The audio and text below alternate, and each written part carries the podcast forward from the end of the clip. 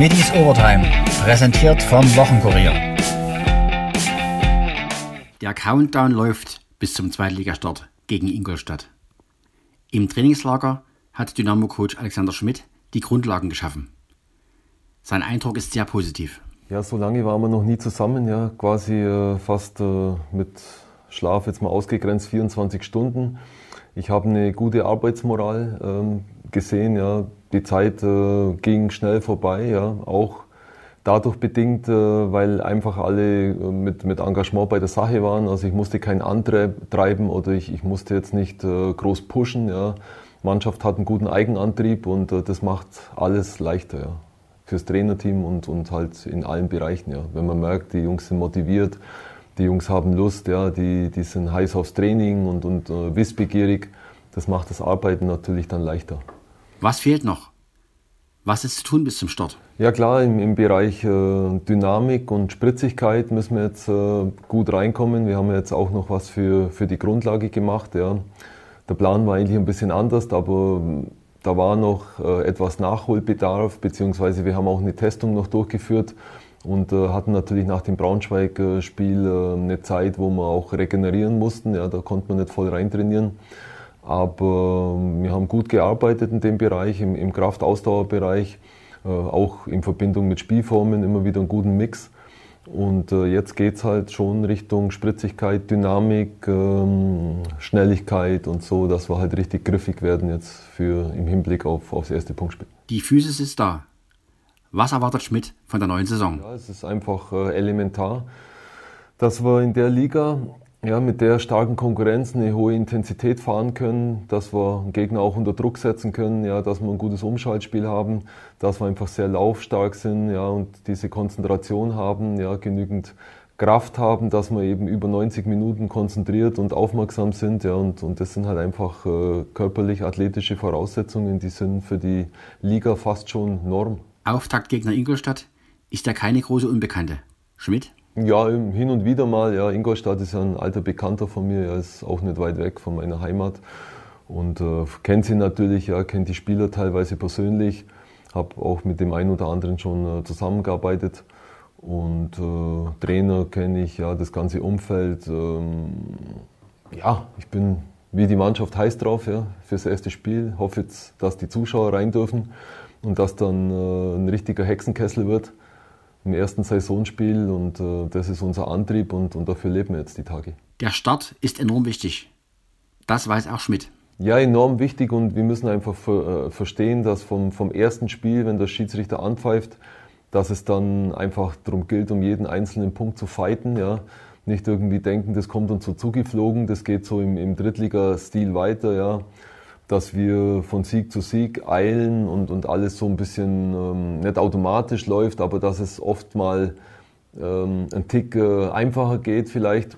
Es wird ein knallharter Kampf und äh, das wissen wir und, und wir freuen uns drauf, wir sind dazu bereit und äh, das muss vom ersten Spieltag an klar sein, ja, dass wir um jeden Punkt fighten müssen und am besten gleich so, so viele Punkte wie möglich am Anfang dass wir nicht äh, irgendwie hinterher dann äh, rechnen müssen, sonst was und, und da unter Zugzwang kommen.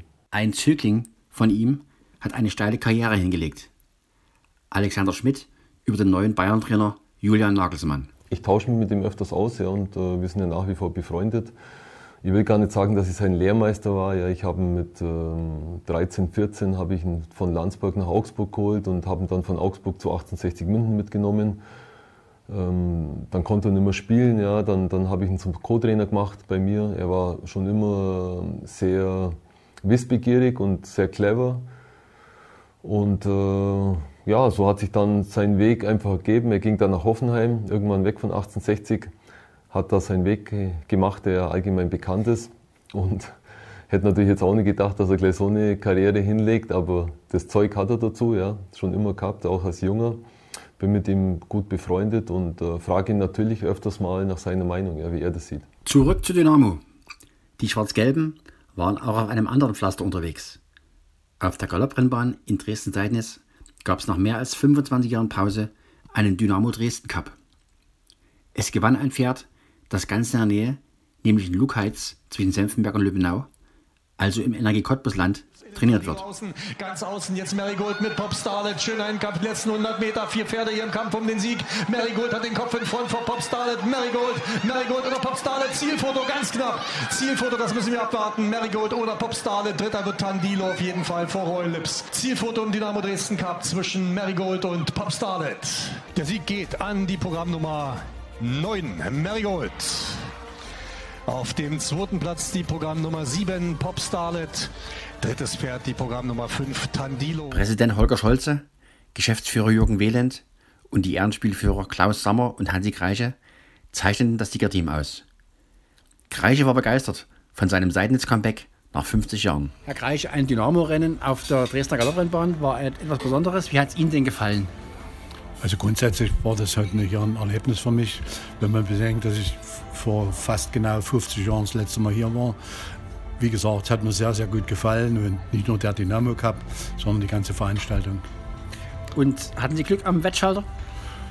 Ja, wir hatten, äh, wir haben bescheiden gewettet, aber hatten unterm Strich haben wir doch einiges Plus gemacht. Ganz besonders meine Frau, die scheinbar heimlich irgendwelche Rennlisten studiert.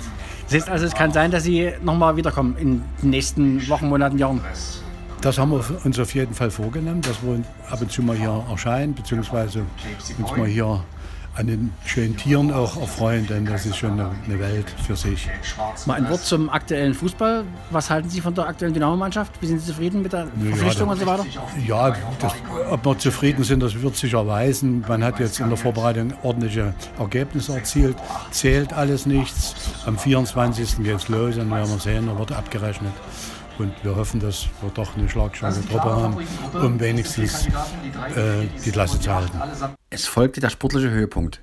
Der große Bivin Sommerpreis.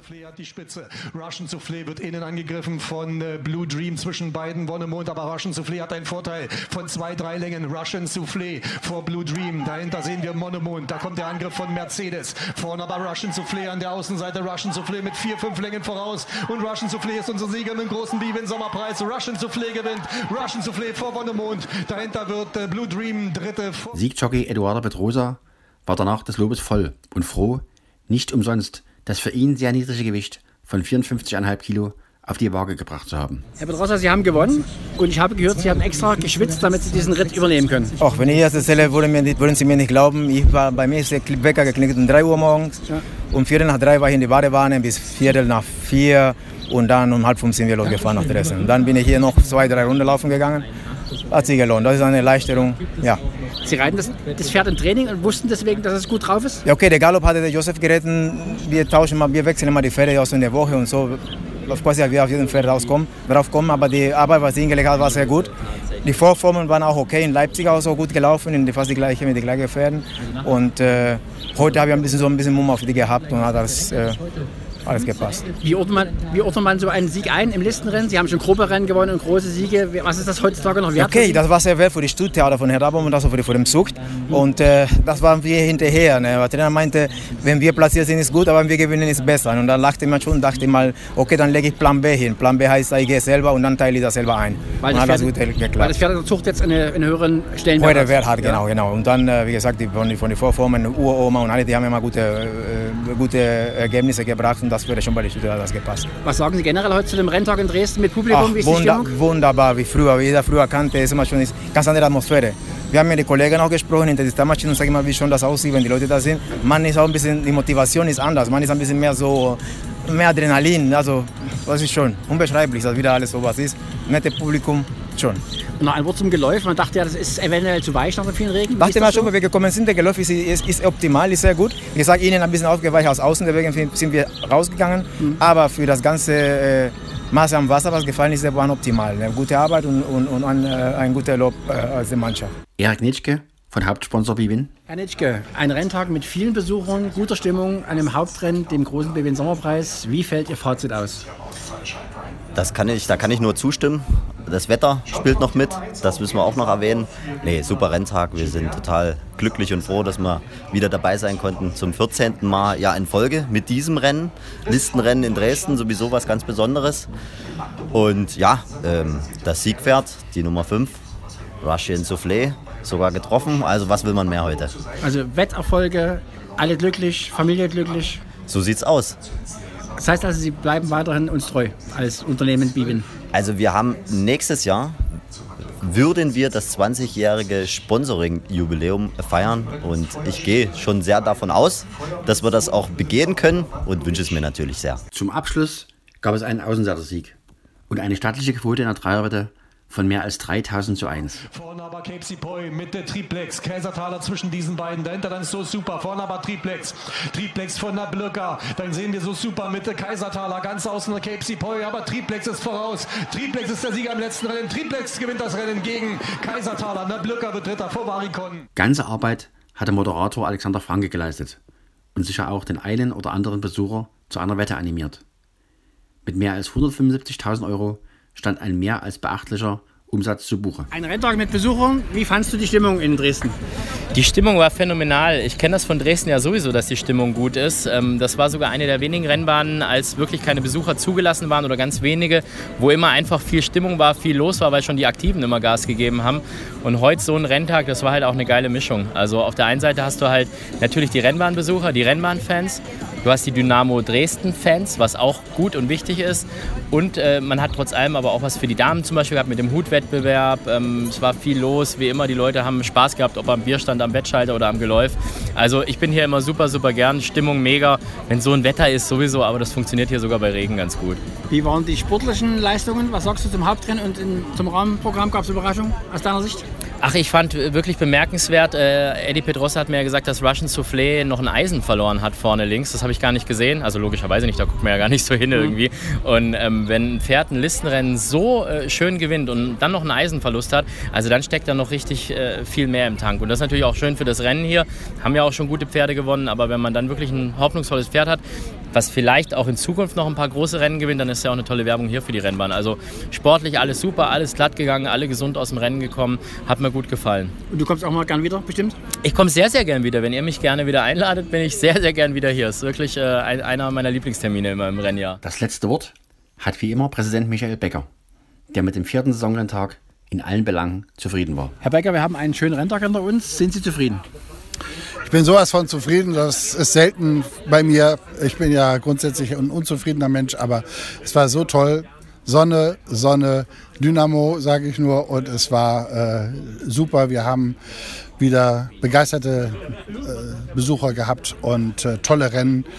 Auch das letzte, das achte Rennen war sowas von gigantisch, was da rausgekommen ist. Also ich kann nur sagen, toller Renntag. Auch die Aktiven haben die Stimmung gelobt. Sie haben gesagt, das haben sie seit Jahren gefühlt nicht erlebt. Haben Sie es auch so empfunden? Ja, muss ich auch wirklich sagen, das Publikum war heute begeisternd. Sie haben also wirklich da, wo es auch nur ging, Applaus gegeben und äh, die äh, Reiter motiviert. Es war rundum super. Im großen Sommerpreis hat ein Pferd von Andreas Wöhler gewonnen mit Edu Pedrosa am Sattel, was ja auch für viele Publikumsliebling ist. Was sagen Sie dem Rennen? Ja, also äh, das muss man erstmal bringen. Ne? Man fährt für ein Rennen von äh, Gütersloh. Gütersloh nach Dresden und setzt sich aufs Pferd und macht einen Durchmarsch. Respekt. Was erwartet uns in diesem Jahr noch? Es gibt wieder Renntage, alle mit Zuschauern, bestimmt hoffentlich. Ja, wir hoffen mal, dass die Variante D uns nicht zu sehr auf die Nerven geht. Und wir gehen mal davon aus, dass wir jetzt im August und dann im September und schließlich dann zu unserem großen Halali wieder alle Besucher haben. Und wir laden auch alle ein, sich das vorzumerken. Und ich denke, äh, es wird wieder, wir kommen zurück zu den Wurzeln und sagen, kommt zu uns, ihr erlebt einen wunderschönen Nachmittag. Jubel gab es ebenfalls ein paar Kilometer weiter. Die Footballer der Dresden Monarchs gewannen im Heinz-Steuer-Stadion vor gut 1500 Fans gegen die Berlin Rebels mit 49 zu 20. Vor der Sommerpause festigten sie damit die Tabellenführung in der German Football League.